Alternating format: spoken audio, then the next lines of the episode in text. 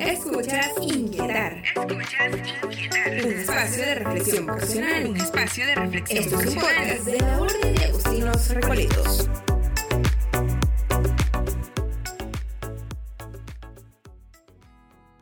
The Coach in My Life. En este episodio obtendrás respuestas claras y concretas a preguntas clave sobre el acompañamiento. ¿Qué implica realmente? ¿Cuál es su propósito fundamental? ¿Cómo puedo estar seguro de que compartir mis inquietudes con otra persona me será de ayuda? Te animo a quedarte con nosotros, peregrino, para que juntos exploremos la grandeza de tener un corazón inquieto siguiendo el ejemplo de San Agustín. Hola, hola, corazón inquieto. Soy Fray Ismael Shuruk, tu anfitrión en este episodio de Inquietar Podcast. Te doy la bienvenida a un episodio más donde exploraremos juntos temas significativos. Hoy te invito a unirte a nuestra reflexión sobre el tan mencionado acompañamiento. Nos preguntaremos, ¿qué significa realmente el acompañamiento? ¿Cuál es su propósito? ¿Cómo identificar a la persona adecuada para compartir nuestras dudas e inquietudes en el camino de búsqueda de nuestra vocación? Hay una variedad de películas clásicas en las que la figura del coach o líder del equipo desempeña un papel fundamental. Te menciono algunas. En la película Una mente rebelde, el actor Robert Williams ayuda a un joven interpretado por Matt Damon a desarrollar su talento a través de la aceptación y el manejo de las emociones. Y en el diario de los escritores de la libertad, una profesora de enseñanza básica guía a sus alumnos para avanzar en su formación en situaciones realmente adversas. En Coach Carter, el coach interpretado por el señor Carter es un entrenador de básquetbol que extrae lo mejor de un grupo de jóvenes rebeldes con situaciones familiares complejas. Y podríamos seguir añadiendo más películas a la lista. San Agustín a su modo contó también con la ayuda de varios coaches. Te menciono uno en particular, el sacerdote Simpliciano. En este episodio le daremos voz al propio Agustín de Hipona, para que compruebes por ti mismo cómo el acompañamiento resulta realmente importante para crecer como personas. Estas son sus palabras.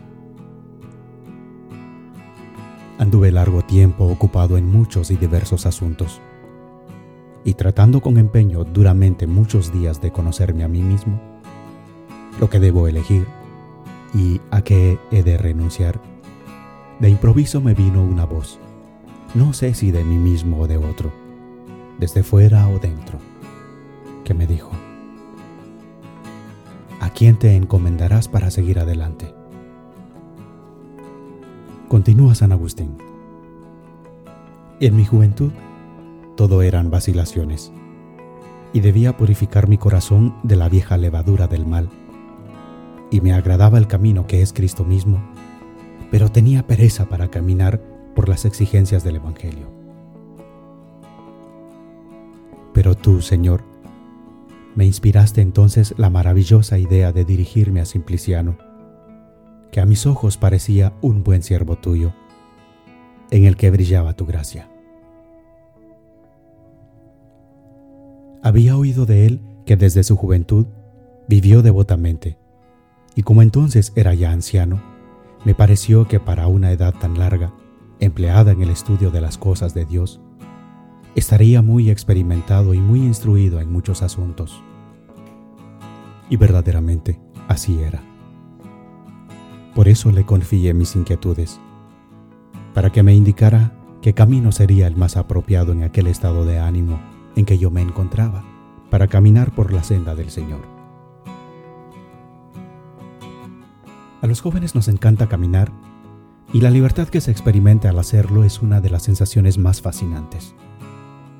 Sin embargo, a pesar de lo emocionante que resulta emprender el camino y avanzar durante horas hacia un destino, surgen también las dudas, la incertidumbre, la elección de senderos equivocados y la tentación de tomar atajos.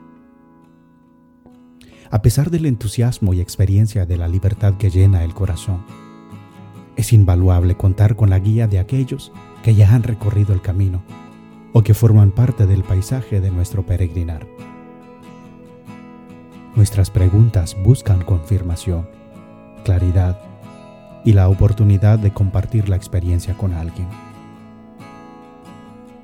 Qué bendición es para nosotros los jóvenes encontrar en el camino de la vida a personas con autoridad con quienes abrir el corazón y expresar nuestras inquietudes.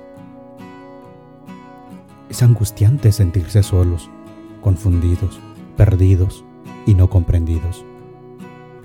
Sin embargo, la vida en comunidad es maravillosa porque siempre encontramos a un hermano o a una hermana que va adelante y que puede arrojar luz en el sendero por donde transitamos como principiantes. Y cuando ganamos experiencia como caminantes, podemos ser de ayuda e inspiración para aquellos que inician la aventura de la libertad.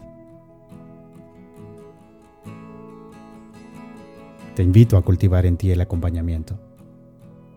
La vocación se descubre de manera más sencilla cuando abrimos nuestro corazón y compartimos nuestras inquietudes con aquellos que ya han descubierto su propio llamado y lo viven diariamente con entusiasmo.